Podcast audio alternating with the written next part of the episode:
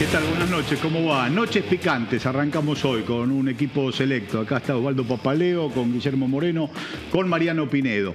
40 años de democracia. Todas las elecciones, estamos en un proceso electoral, todas las elecciones nos parecen de vida o muerte, nos parecen que son definitivas, que es un quiebre en la vida de los argentinos. Pero esta nos parece más seria que el resto. Claro que tuvimos el 83 que fue una elección maravillosa, la recuperación de la democracia. Hace 40 años, 40 años es una eternidad, 20 años no es nada, decía Gardel, son 40 años, una eternidad. En el año 73, hacía 40 años del golpe de Estado de Uriburu a Irigoyen. Ninguno de esos temas estaban en la agenda del año 1973. Pero hoy está en la agenda lo que pasó hace 40 años, a partir de las propuestas oscurantistas del sector de Javier Milei, que traen la crueldad de la dictadura y de la represión puesta en valor electoral en este tiempo. Así que eh, tenemos mucho para reflexionar al respecto. Creo que nos vamos a divertir. Es un momento de mucha tensión en la Argentina, de mucha discusión política, de mucha participación política. Y bueno, y acá en esta mesa de amigos y compañeros que nos peleamos más como si fuésemos a veces adversarios y después nos volvemos a amigar en la cofradía que nos da la amistad. Así que en esa reflexión iniciamos Noches Picantes. Guillermo, buen día, buenas noches. Bueno, acá expectantes. Vamos a hablar de, peronismo y, hay que organizar el peronismo, ¿no? Ah, hay que organizar la estructura movimentista porque la Constitución dice que el pueblo argentino se organiza con los partidos. Esto es una concesión que le hizo Menem Alfonsín. Al principio el peronismo no tenía ningún inconveniente, total, seguía el movimiento. Ahora, en lo que va de este siglo no hubo vida partidaria movimentista, hubo vida partidaria partidaria. Bueno, es hora de que el movimiento vuelva a florecer. El movimiento tiene que volver a florecer. Ese es el movimiento peronista. Y este programa va a ser un aporte para la organización del movimiento peronista. Ahora, Papaleo, el que conduce, es bravito, es bravito. Dice, es cosita, ¿no? Sí, es bravito, es bravito. No, yo creo que es muy bueno esto. El diálogo este, las propuestas y sobre todas las cosas, el disenso interior, que es natural en el peronismo, eso es esa discusión. Pero además nosotros tenemos eh, que observar la realidad, el compromiso que tiene el movimiento nacional con la sociedad. No debemos estar extraños a lo que está ocurriendo en los sectores populares, la falta de justicia social, el retroceso enorme de la situación económica de los sectores necesitados. El peronismo no puede vivir esto como una campaña electoral que termina el día 19. bueno, intentemos discutir del peronismo y discutamos de la Argentina, que es un poco más amplia que nuestro espacio primario. Ah, hay algo más que el peronismo. Hay algo más, claro. Está la socialdemocracia, me dice ahora. Mariano, Mariano Pinedo, nosotros discutimos hasta cuando estamos de acuerdo. Claro, sí, lo, importante es discutir. no, no, yo creo que está bien el planteo. Eh, obviamente que la, la cuestión de la coyuntura actual, de la gravedad que se presenta esta elección a partir de los planteamientos de Javier Milei y su grupo eh, de la Libertad Avanza, su vicepresidenta, con los planteos antidemocráticos y él también, eh, cuestiones que tienen que ver con hasta el golpe a los elementales eh, elementos de unidad del pueblo argentino en la convivencia, ¿no? El planteo de eh, la venta de órganos, el planteo de la venta de personas, el planteo, son cuestiones que afectan la cultura misma de convivencia en la Argentina. Y en eso, eh, hablar de peronismo es hablar de la Argentina, porque el peronismo ha sido capaz de conformar y de organizar una comunidad en torno a, a, los lazos de su cultura, que son de la solidaridad, del amor, no lo que plantea la división, la fragmentación, el odio, el querer eliminar al otro. El amor y la igualdad. Ayer estuvo Massa en La Nación, en La Nación Más, un extenso reportaje con Luis Majul, ahí para sacarle jugo a esas reflexiones. Vamos con la primicia que le dio Massa precisamente eh, en el canal La Nación Más a Luis Majul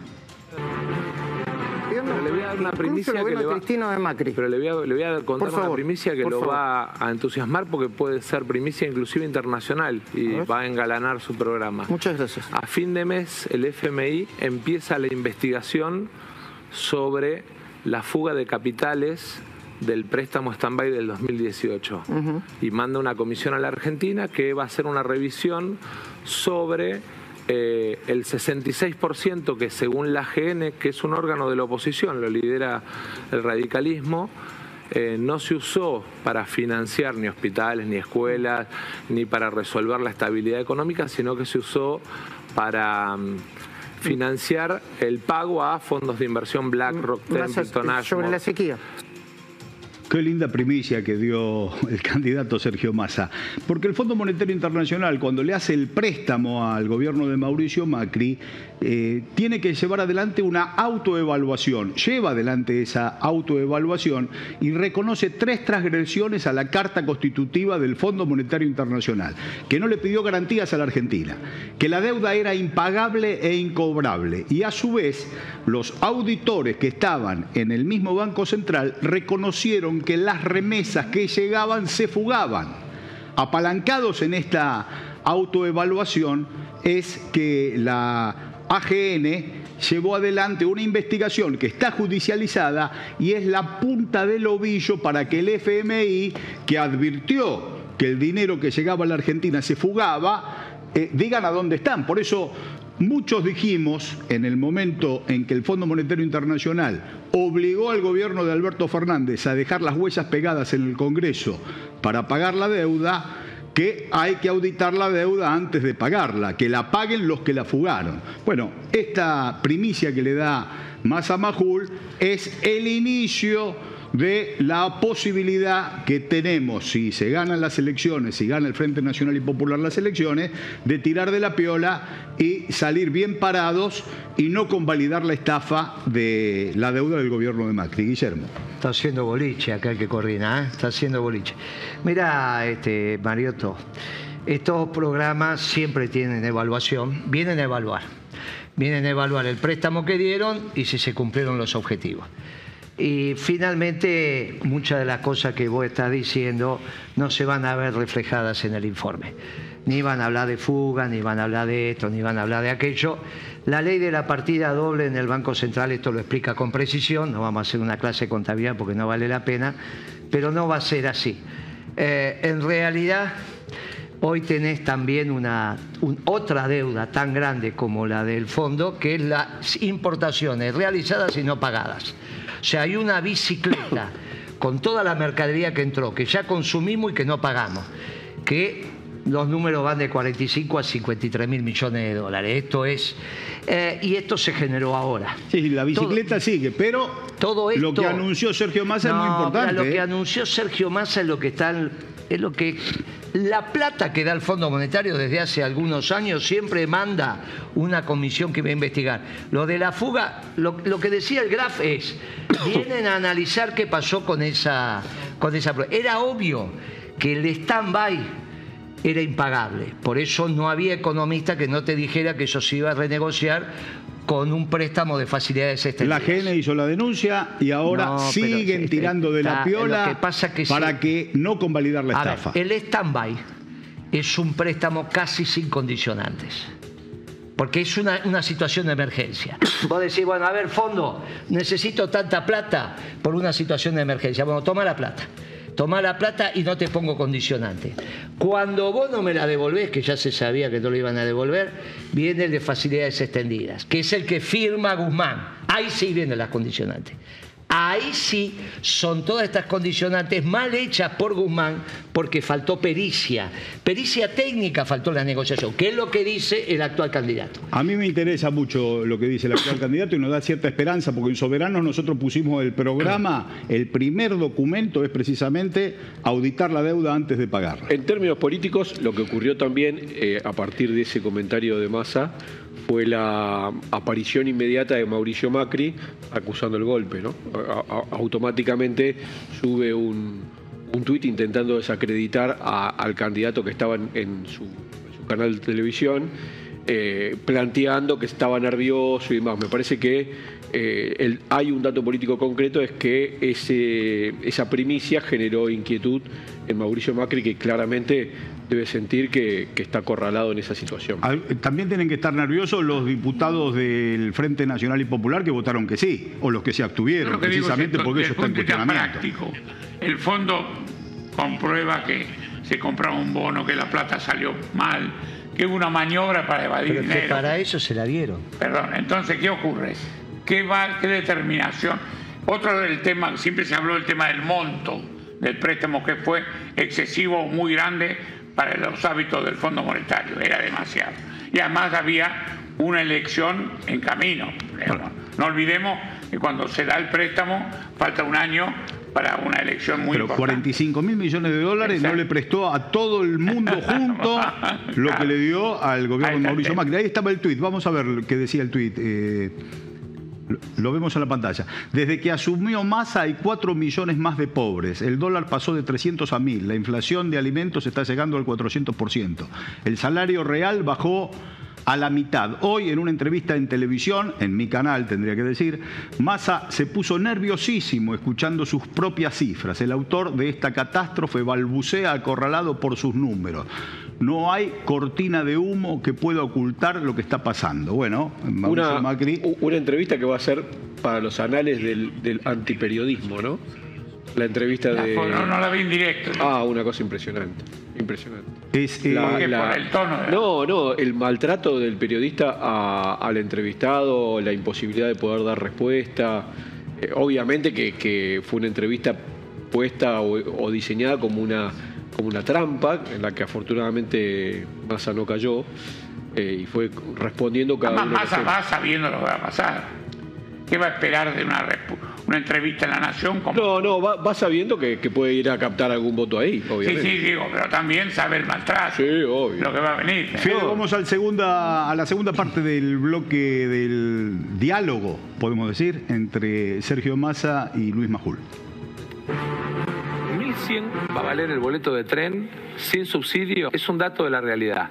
800 pesos liberando el precio de la nafta, como dijo mi ley en tu programa, es un dato de la realidad. O sea, vos podés decir... Yo te puedo hacer una pregunta. Si sos presidente, ¿qué vas a hacer? ¿Vas a seguir manteniendo los boletos y la nafta a un precio escandalosamente ridículo en el mundo que genera más inflación, que distribuye más la riqueza? Porque ¿sabés a quién está subsidiando?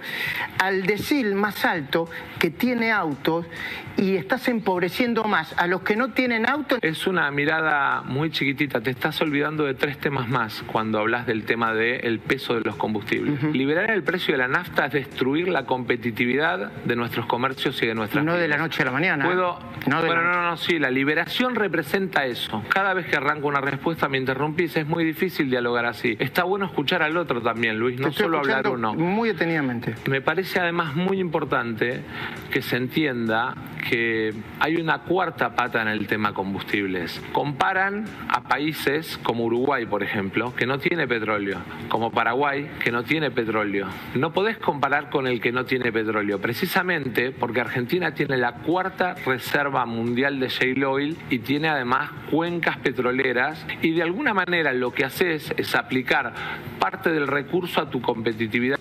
Te estoy escuchando atentamente, le dice mientras bandea la cabeza diciendo que no. Lo de Luis Majul, en función de lo que planteaba Mariano Pinedo, es precisamente el antiperiodismo objetivo e independiente. Independiente de los reyes de España puede ser, pero no es objetivo e independiente. Por eso este programa dice desde dónde hablamos. Somos cuatro perucas con sus matices, con sus pero no, quiere decir que decimos la verdad, ni que hablamos desde una objetividad eh, eh, boba. a ver, a ver, a ver lo que dice nuestro candidato, el problema que tiene también es de formación. Y si está en condiciones de responder eso de Majul, desde la expertise profesional, está mal lo que dijo el candidato. Está mal. Porque no puede el Estado argentino pagar subsidios si primero no hiciste costos. Entonces, lo que él tiene que decir ahí es que va a ser el costo de la energía. Y si el precio que vos regulás no te permite recuperar el costo, ahí le da subsidio. pero no lo dicen eso. pero porque no, no, pero no lo dice. Bueno, muy bien. Como acá estamos, porque hay dos problemas. O el candidato consiguió una cosa extraordinaria, que es que no se hable del pasado en, la, en el cuarto oscuro, sino del futuro. Entonces yo prefiero que nos enfoquemos sobre el futuro, que es como, la, como el pueblo va a votar. Porque si va a votar por lo que fue este gobierno, olvidaste. Ninguno de los que estamos acá podemos votar. Bueno, este sí, porque vota, ya viste cómo está Papaleo. Pero fuera de Papaleo, ninguno puede votar. Ahora, ¿cómo por lo que va a pasar. No, soy fuera. Por lo que va, ganó por, por lo que va a pasar. No es fuera, no por lo que va a pasar.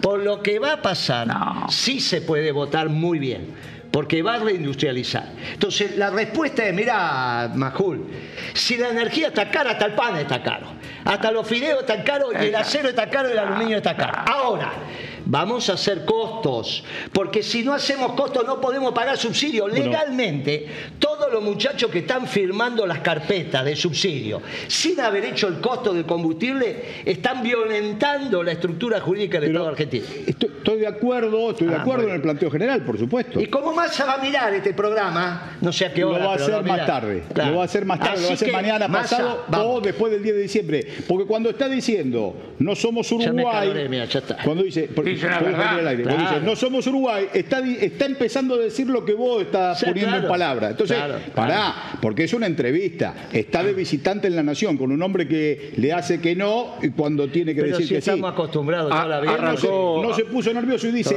pero dice algo que hasta ahora no, no dice Galuccio ni dice IPF. Ahí está. Que no somos Uruguay. Entonces, todos los temas de costo van a ser distintos. Entonces es muy importante, es esperanzador lo que ha dicho. si hacemos costos, cuando los hice con la información de eh, eh, Bulgeroni, porque Galucho que sí, que te la mando, que te la mando, y al final no le iba a mandar yo un requerimiento a Galucho.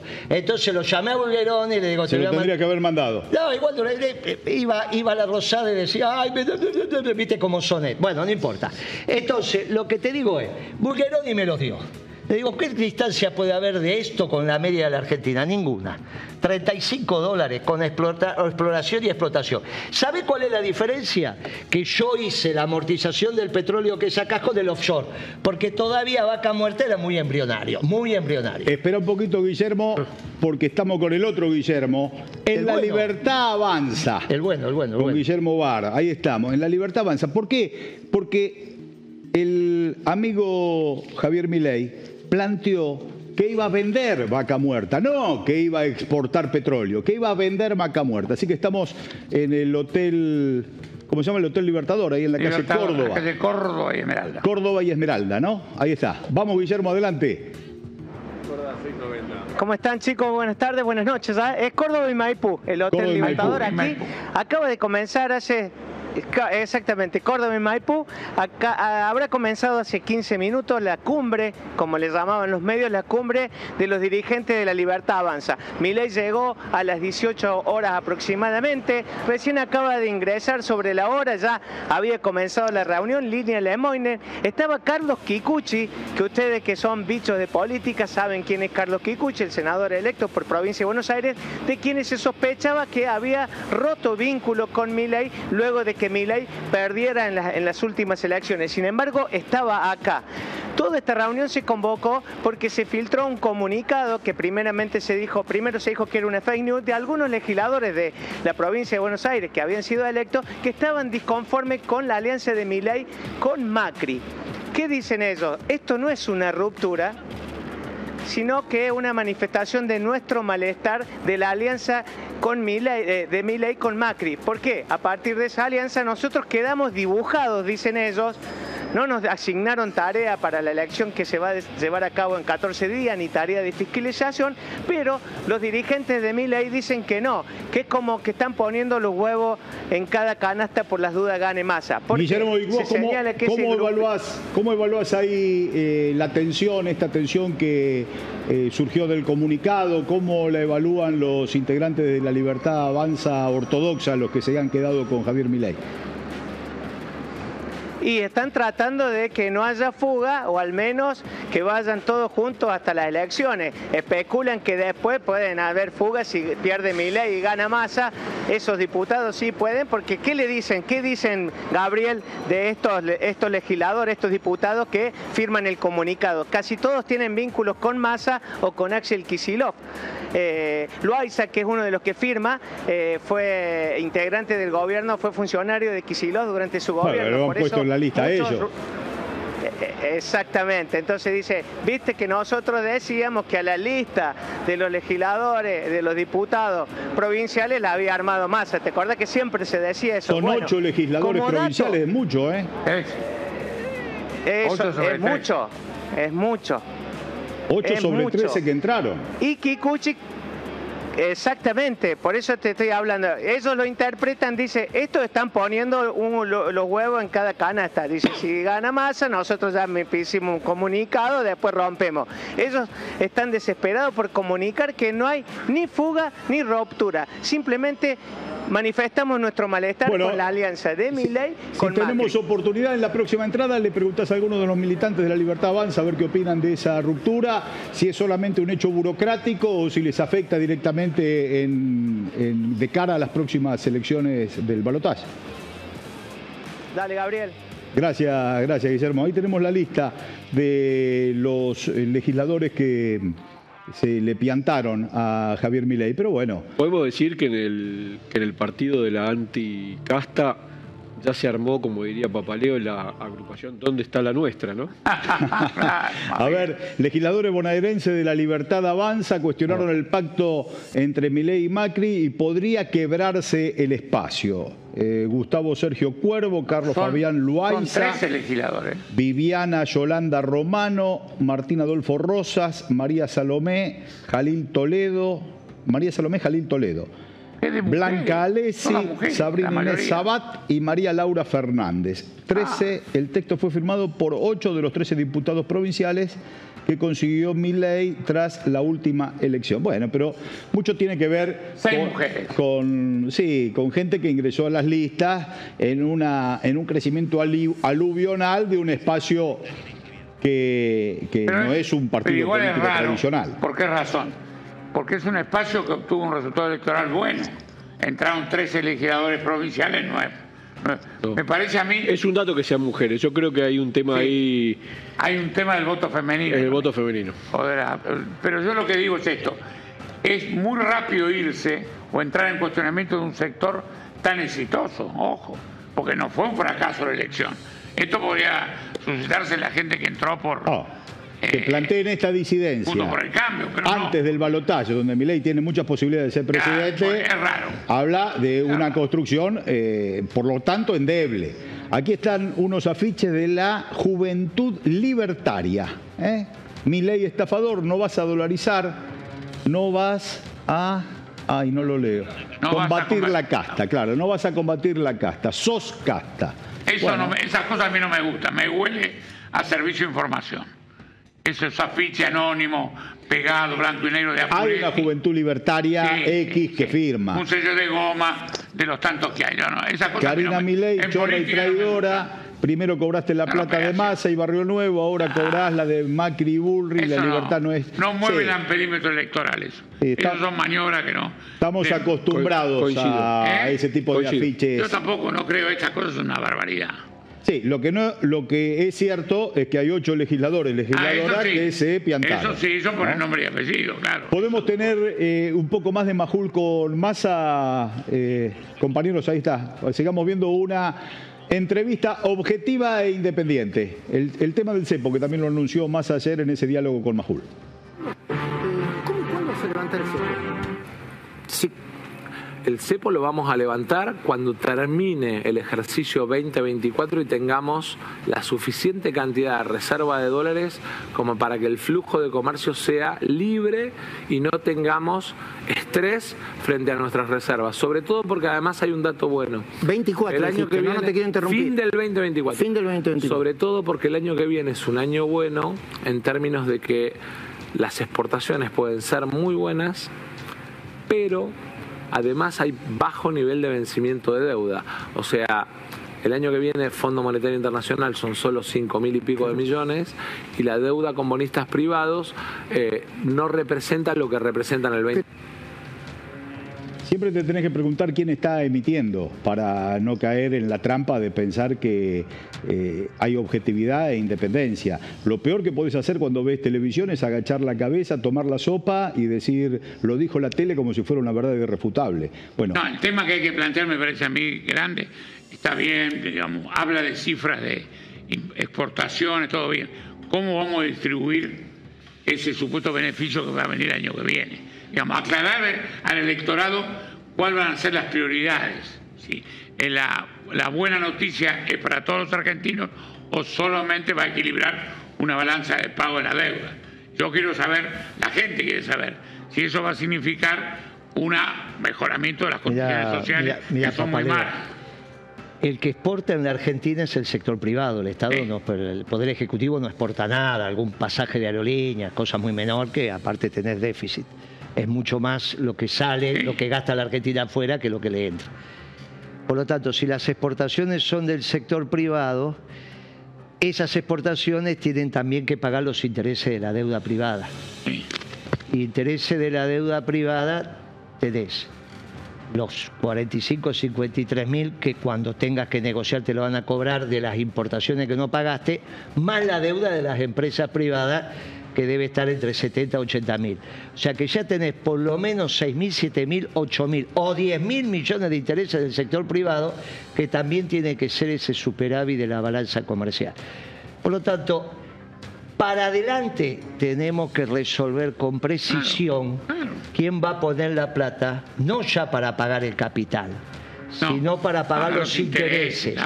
Porque en realidad esas exportaciones son del sector privado. Por lo tanto, es lógico que digan, son mis dólares, los puedo utilizar. Si el Estado tiene que utilizar, o el Poder Ejecutivo, esos dólares, bien. De la misma bolsa tienen que salir para pagar los intereses de los dos sectores. Porque pensar que las exportaciones son, el saldo obviamente de la balanza, son para pagar los intereses del Poder Ejecutivo, es un error conceptual. Ah. El, sector privado sale de la misma bolsa. Ahora, la salida del CEPO es una noticia interesante, planteándola para el 24. A mí me parece que, haciendo una, un cruce entre los dos videos que pusiste, los dos audios, eh, se planteó en el inicio de este programa la idea de que además de estar analizando la coyuntura actual de la elección, nos interesa poner nuestro granito de arena en la reconstrucción del peronismo del proyecto nacional hacia adelante. Eh, es evidente que tanto en lo que tiene que ver con la discusión de la energía como en lo que tiene que ver con la discusión de la deuda, de dónde va a salir la plata y cuáles son los costos de la energía, esa es la discusión que tiene que dar el peronismo, porque nosotros tenemos un proyecto industrializador. Exacto. Queremos tener un proyecto industrializador, no solamente por una cuestión ideológica, sino porque ahí está nuestra gente laburando. Si no lo tenemos, no va a estar nuestra gente laburando y el movimiento nacional no va a tener sentido. Entonces, me parece interesante los dos temas. El tema cambiario eh, y de deuda y el tema eh, de combustible, que es obviamente, o de energía, que es obviamente el insumo principal de un proyecto de industria. Bueno, pero son los temas que tienen que estar en la agenda sí o sí. Obviamente. Y Para la Argentina industrial y la Argentina de la unidad nacional tiene que tener agenda. Si, no hay agenda, gana la elección, tienen una apoyatura política para negociar con el fondo. Si no tienen un resultado electoral favorable, bueno, queda en manos de otros. La renegociación con el, con el fondo no hay alternativa, se va a dar. Igual que con los bonistas. Se va a que igual que con los bonistas privados. Eso lo descarto, no podés ni empezar. Igual que digo que se va a solucionar la deuda comercial. Todo eso lo doy por resuelto. Y va a ser pelea, discusión, pero lo doy. recién ahí está cero a cero y tenés que empezar. Recién ahí, o sea, recién ahí empezás con el proceso reindustrializador, que es la única bala de plata que tiene el futuro gobierno para no fracasar. No, solo la única bala de plata, sino el elemento de convocar, para convocar a la, ciudadanía argentina, hombres y mujeres, para que voten un, un proyecto de futuro. Si no, eh, indefectiblemente la Argentina eh, puede retroceder. Y puede retroceder siempre mucho más de lo que suponemos que estamos hoy, que hoy pensamos que estamos en el fondo del mar, no, siempre el mar tiene eh, unos pisos más abajo. Vamos un poquito más, la el último corte de Majul, periodista independiente, objetivo e independiente de los Reyes de España y Sergio Massa va a dar el perfil de tu gobierno. Buenísimo. No te, voy a, no te voy a, no voy a hacer un reparto de cargos, ¿sí? Porque me parece. Creerte? No, si lo mismo es Fernández, Cristina y vos cuando eran, cuando eran una alianza. No, pero te voy a hacer nombres, es más fácil. Por favor. Me parece que es mucho más fácil. Bueno. Vos querés saber si hay gente que hoy no es parte de mi espacio político y va a ser parte de mi gobierno. Mm. Sí, aún aquellos que hoy están planteados en posiciones absolutamente neutrales, por llamarlo de alguna Cristina manera. Va a ser parte, Cristina va a ser parte de tu gobierno. Cristina, primero deja la función pública. ¿sí? No, deja de ser senadora, pero... No, deja de ser vicepresidenta, no es senadora, pero deja de ser vicepresidenta y no va a tener cargo público. Y además... va a tener mucha influencia. No, no, vos te equivocás. ¿Sabés en qué te equivocás? ¿Vos decís que no va a tener influencia? No, el presidente... Me que no se va a meter ni, En nada. Como no se metió en todo este año de trabajo mío en el ministerio, Luis, no te equivoques. Pero no te equivoques. para que seas el candidato. No te equivoques, Luis. ¿Cómo? No, estás equivocado. Estás... lo dijo ella, mi candidato era Guado de Pedro, terminamos aceptando... Los gobernadores y la CGT me propusieron a mí y terminaron aceptando otro candidato. Eso es lo primero. Parte de un acuerdo. Estaba empecinado en tratar de incomodar al entrevistado. Cuando... No, no, además agita el tema de Cristina. Digamos, sacan del debate, digamos, no el contenido filosófico de lo Y vos porque no viste el pase. ¿Eh? Cuando hicieron el pase con el otro, que después venía Milei, ¿quién estuvo arriba de la mesa? Tu amigo Moreno. Claro. ¿Apareciste? Claro, empezá. No, porque vos te acordás lo que hizo Kirchner con Shell y con esto, son las prácticas morenitas. Y ahí empezaron, O sea, sacaron todo. No, a la alcanza, no alcanza con Cristina para intentar que caiga masa, sino que tiene que llevarlo a Guillermo. A, nadie se le niega un moreno, a nadie se le niega un moreno. bueno, ¿cómo viste la entrevista, Mariano? Me, pareció eh, eso, ¿no? Una muestra de, de la falta de respeto previsible. Eh, por suerte a Massa lo vi sólido y no cayendo en provocaciones. Me, me pareció una entrevista con mucha, con mucha amiga política. De hecho, hoy la discusión que estamos teniendo muestra que, ah. que, tenemos mucho, mucho para agarrar de esa entrevista o de las entrevistas que está dando para fortalecer el proyecto futuro. ¿eh? Que vaya el visitante, que vaya a debatir. Ojo, al canal que fue, es un canal que es del dueño de Macri, es el único canal que mantiene un apoyo muy importante para mi ley. TN no está tan entusiasmada con el tema, los otros tampoco, aparentemente. No conozco el reflejo interior, no quiero hablar de lo que no conozco y se habla en los cafés. Creo que fue bien interesante, capaz que no lo viste, la página 2 de La Nación, la, la impresa al menos, porque contó cómo Macri pasó por todas las radios, pero no estuvo con Longobardi. Entonces el titular era Macri salió y se quejó Longobardi, que habría que buscarlo de Longobardi. Sí, sí, que ya se viene quejando de antes. No, no, Longobardi dijo aparte que recibe amenazas por WhatsApp de, va, amenazas, insultos, insultos directos de Macri por WhatsApp. No, y acusó a esto de, ser pagos. ¿Eh? Acusó a estos muchachos, Majuli y compañía, de ser pagos. Ah, Fue muy, muy interesante el, reportaje. El grupo de Radio Rivadavia está, está Longobardi. Ese grupo es diferente. Es muy interesante. El director de la radio, ¿sabe quién es? Sí, claro. El director de la radio fue vocero de Cristina. Hasta el 2015. No, ya no, ahora está en crónicas. Y es el director, bueno, Está en crónica, está en crónica. No importa, son las lealtades móviles que van este, está en crónica, buen pibe, buen pibe, buen pibe, buen pibe. Eh, fue muy rica la intervención. Eh, lo de Massa es muy valioso porque ir de visitante cuando tenés la solvencia, la capacidad, la serenidad para poder responder, siempre vale doble. Eh, ir de visitante es mucho mejor que ir de local con seis panelistas que te tiren centro.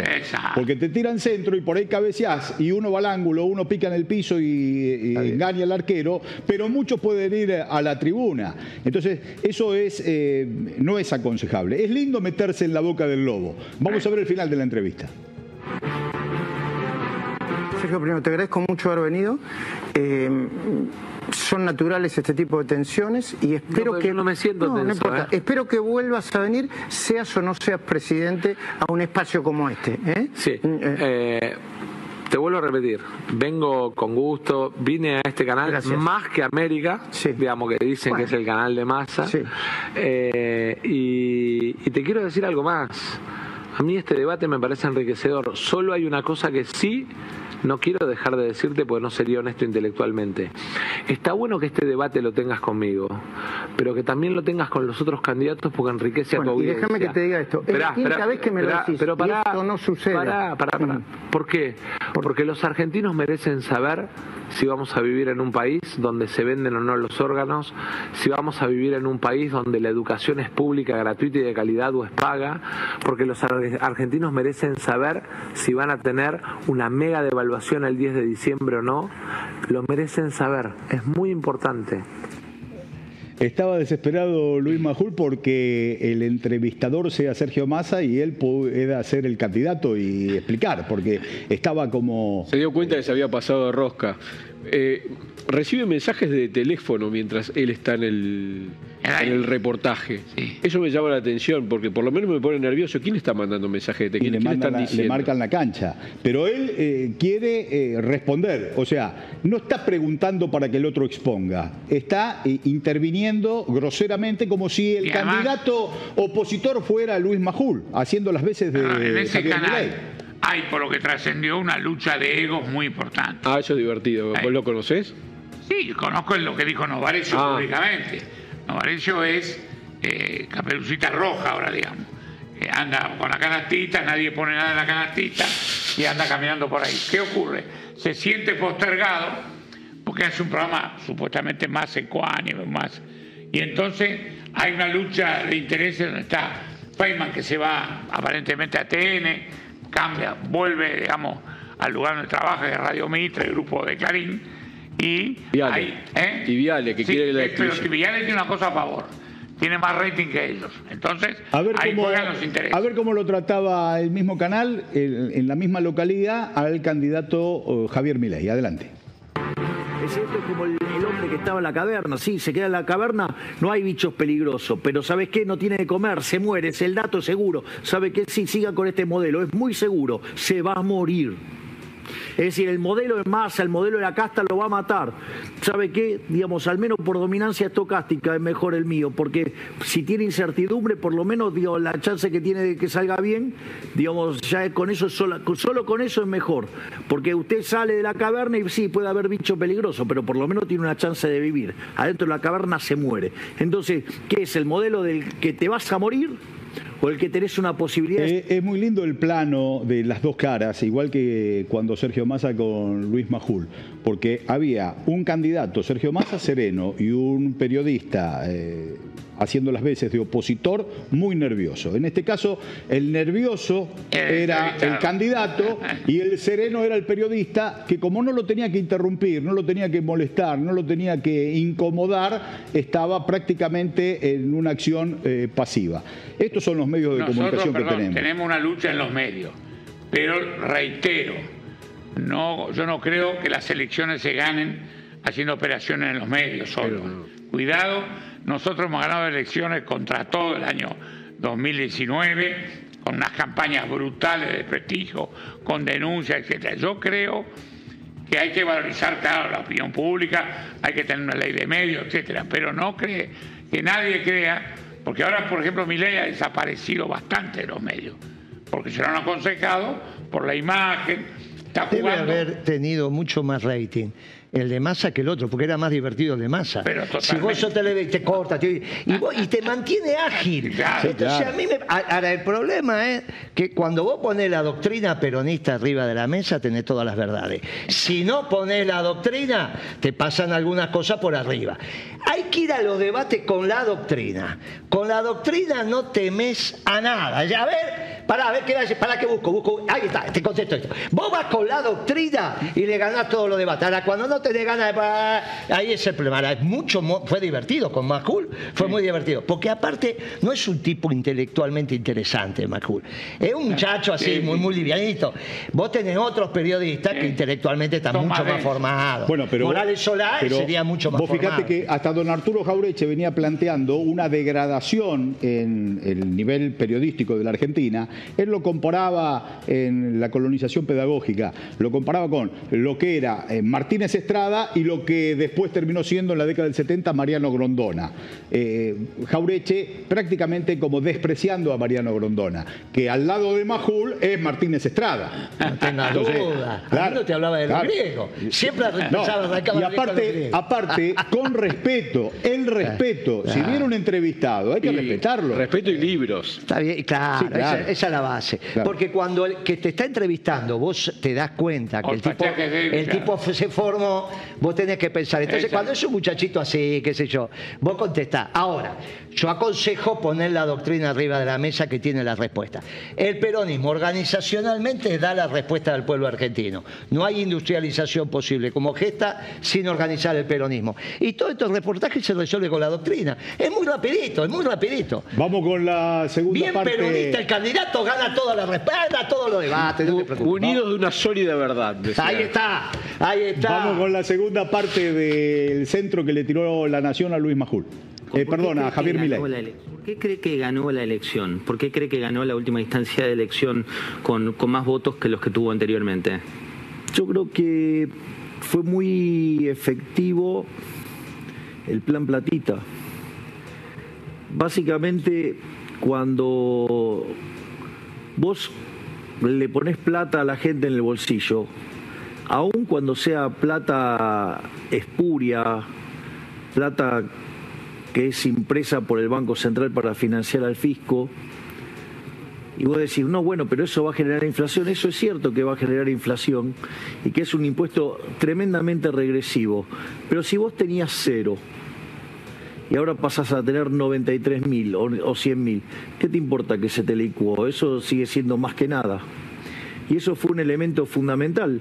Fíjate que Lomas de Zamora, a pesar de estar el caso de corrupción de Insaurralde, que es un escándalo, en la, en la elección general sacó más votos que en las PASO. Entonces a mí me parece que en ese sentido poder manejar las palancas del Ministerio de Economía le permitió inyectar dinero y en tiempo y forma para afectar a los resultados de la... Se terminó la nafta de la motosierra, ya no está el ruido de la motosierra, hay una cortina de fondo de música zen, un candidato que parece sensato, eh, dando la sensación que eh, con esa serenidad va a gobernar la Argentina si saliese electo. Todo marketing, todo estrategia. ¿Qué es lo que dijo económicamente recién? No, este se, está se, está equivocando. Él está generando las virtudes de la emisión monetaria. Se está equivocando. El aumento de los precios de la devaluación es mucho más de lo que sacó que lo que vos devolviste. No es esa, no es esa la explicación de lo que pasó. Lo que pasó es que Massa tiene que ir caminando. Con nosotros a Luján, nosotros volvemos en auto y él vuelve caminando. Tiene que ir y volver caminando. Es un milagro que el tipo haya conseguido que no se discuta sobre lo que pasó, sino sobre lo que va a pasar. Y ahí el tipo con la bandera de la reindustrialización convocó a todo el peronismo. La agenda del pasado, la agenda de la regresión, la agenda eh, simétrica al gobierno de Mauricio Macri que propone Javier Milei, nos da la posibilidad y nos da la, la gran posibilidad de pensar la Argentina del futuro. No fue caminando en Luján, fue en avión hasta Córdoba, ahí está hablando en Córdoba en vivo, ahí está Sergio Massa al gobernador Yarzora, que es el que eligieron los cordobeses. Le voy a decir, le voy a decir, gobernador, armemos la agenda. Córdoba es el corazón de la Argentina. Tenemos cuatro años de trabajo juntos.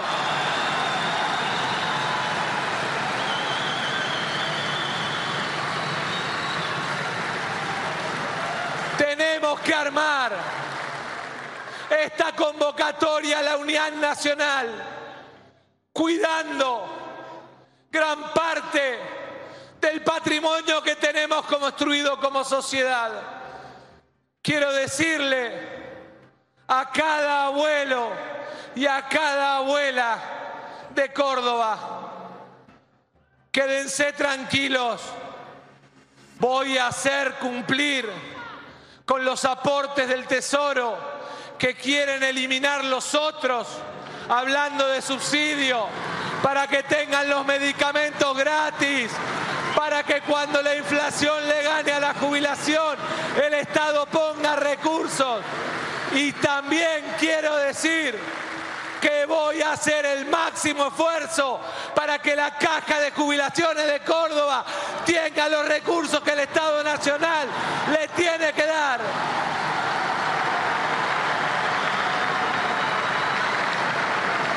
Quiero hablarle a cada mamá, a cada mujer de Córdoba, a cada abuela. Escucho en esta campaña que en la lógica del sálvese quien pueda plantean una sociedad en la que cada uno pueda llevar su arma.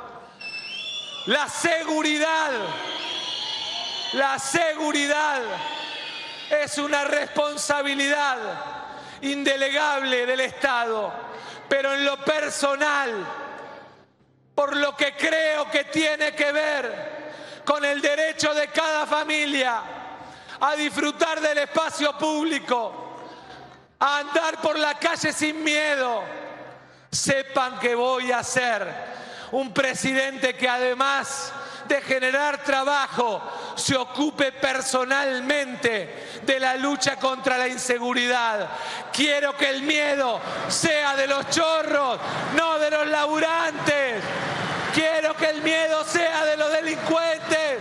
¿Qué sé yo? Esta es una noche picante de compañeros y de compañeras. No se emociona escucharlo al candidato con este discurso. Se nota que atrás hay un movimiento con una amplitud muy grande en la diversidad, pero siempre en la definición de la patria justa, libre y soberana.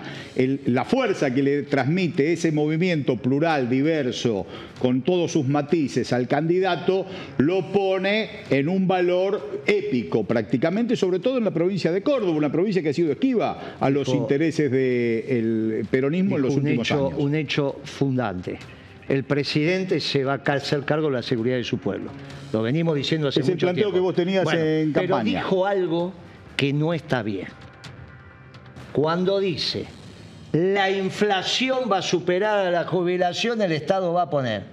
Si la inflación supera la jubilación, no va a poder poner nada, porque significa que no hay proyecto de inversión. La única posibilidad en una economía bimonetaria como la Argentina, para que los dólares vuelvan a ver el sol y se pueda invertir y crecer el país, es que la inflación tienda a la inflación internacional. Si pensás que porque la inflación supera, vos vas a poner la diferencia, te estás cavando la fosa. Hay cosas que dijo muy bien y hay que marcarle, eso está técnicamente equivocado, no tiene que volver a decir Bueno, yo como, soy masista de último de última hora, a partir de la motosierra, soy de la última horneada de masista, con todo la... El primero es Sí, sí, el primero es ese. Cuando, cuando Osvaldito plantea eh, oscurantismo, democracia, digo, Osvaldito, tenés razón, te doy la mano, aquí está, Yo estaba presente, estaba presente. Estaba presente, el clic lo hice en esa silla donde está Osvaldito.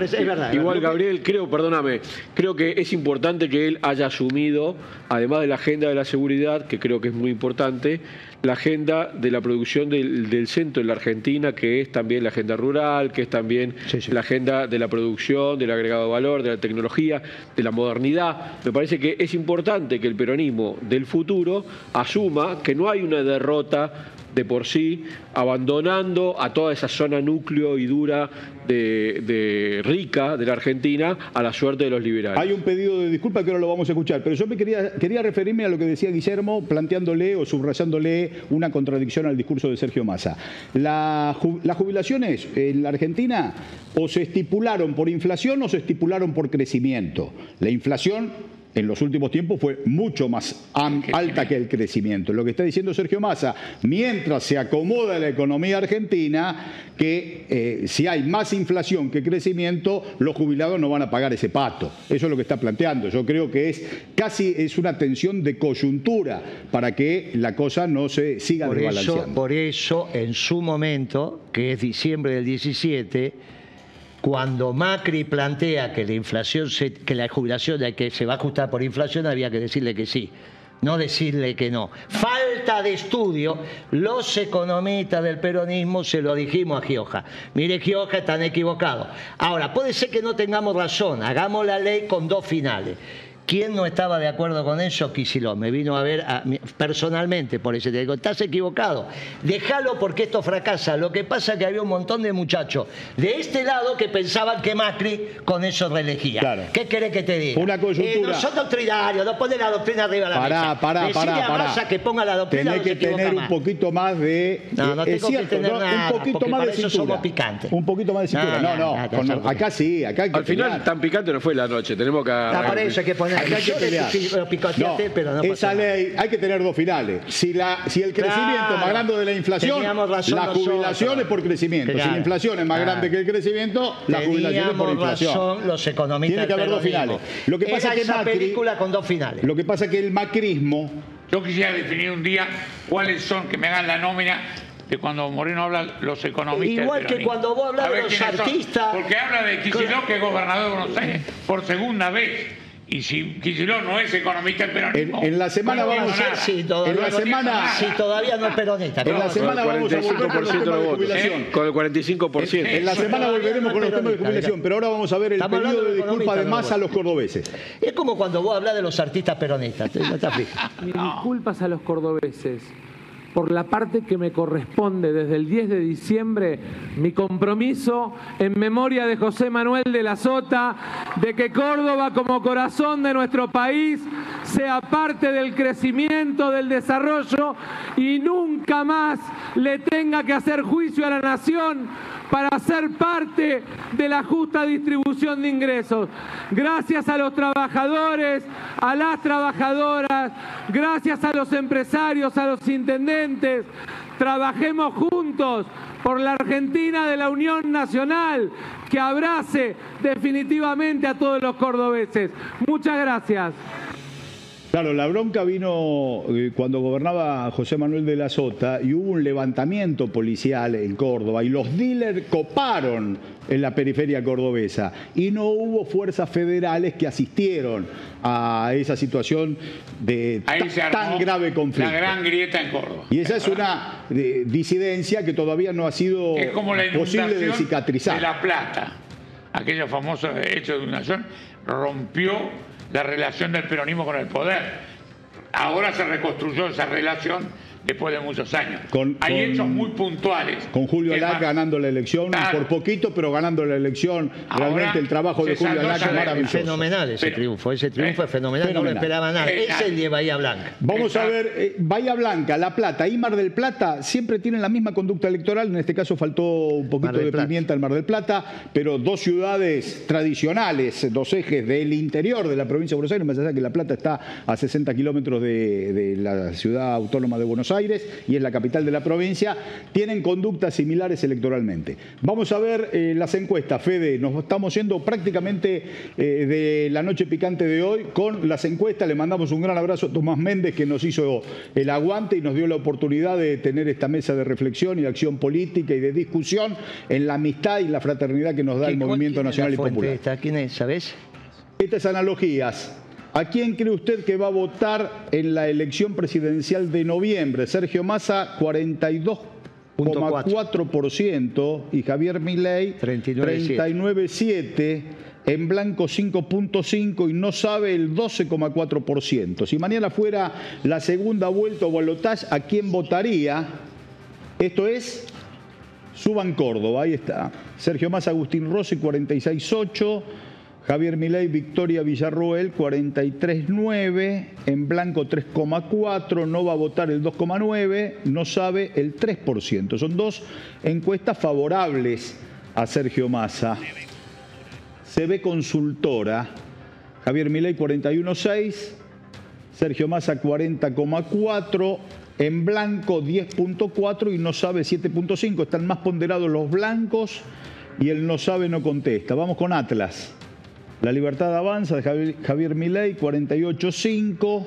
Unión por la Patria, Sergio Massa 44.7. Ojo, mucha diferencia aquí no sabe 2.5 en el blanco. Fíjate vos cómo cambia el blanco. 2.9, no hay voto en blanco. En otras eh, habían sido ponderados casi en el 10 puntos. El y voto los indecisos muy bajo 1.4. A mí me gustó la anterior, ¿eh? Acá están los votos, cómo se, cómo se distribuyen eh, de acuerdo a las otras fuerzas que no mm, llegaron al balotaje, cómo se distribuyen. Sergio Massa retiene el 97,95% de los votos que ha obtenido. Patricia Bullrich eh, le asigna a Javier Milei el 67,97%. De los votantes de Patricia. 1337 va y 1337 va para, para Sergio Massa, claro.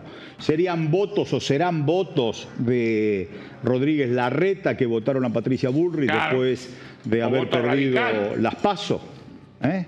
Los votos de Javier Milei también, el 97,96% retiene. Eso debe ser un tema técnico, ¿no? Todo, Javier. Todos mantienen el 100% de los votos, claro.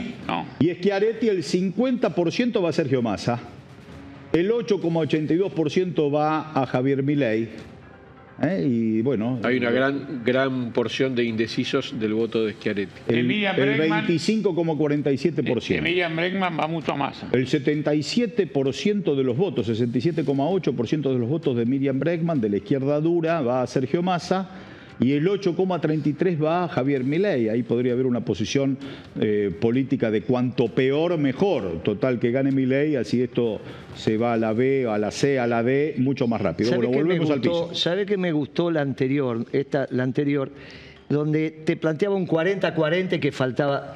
Pues yo creo que hay un voto consolidado para los dos y esto se va a definir a partir del miércoles antes del domingo quién le impacte a esos 10 puntos que, que van a ir a votar y van a decidir los últimos dos o tres días.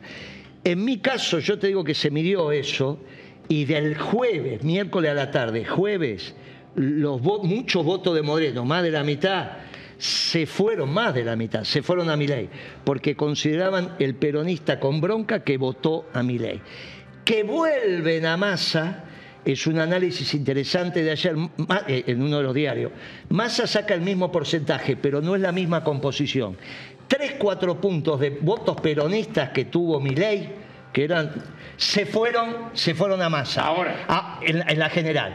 Y le fueron votos de Patricia, que se están reflejando ahí. O sea, el porcentaje es el mismo, pero no la composición. Claro, a partir de la campaña y el discurso de masa se recupera un voto peronista los votos peronistas casi que están yendo a masa, los votos peronistas. Pero no alcanza para el balotaje, para pasar el 50. Tenés que ir sobre esos votos que todavía no definieron y que se, va cerramos, cerramos, se va a definir al eh, final. Osvaldito, un cierre que ya nos vamos en un minutito. No, no, no, yo tengo la sensación por estas encuestas que no está definido nada, que está, se va a decidir la última semana, pero confío en que hay un voto del peronismo, un voto de sectores democráticos que van a ir hacia masa, creo que masivamente en los últimos días. Mariano. Sin duda una elección pareja, una elección en la que tenemos que sostener la militancia hasta el final y no nos tenemos que confiar y tenemos que convencer y tenemos que trabajar pero sí, también estoy muy, muy confiado en que finalmente la, el espíritu de convivencia, el espíritu democrático va a ser el que triunfe el 19 de noviembre. Bueno, como decía la canción del año 73, compañeros, compañeros, la elección no está resuelta en este caso. Ganaremos la primera y no habrá segunda vuelta, decía Cámpora y Solano Lima. En este caso hay segunda vuelta, no hay que relajarse, hay que seguir militando, militancia total por la democracia o el oscurantismo. En eso le tendemos los brazos a todas las fuerzas políticas. Muchas gracias, nos vemos mañana en tarde, en Noche Picante. Mañana venimos con los guantes de boxeo que llevó Moreno a la Asamblea de papel prensa.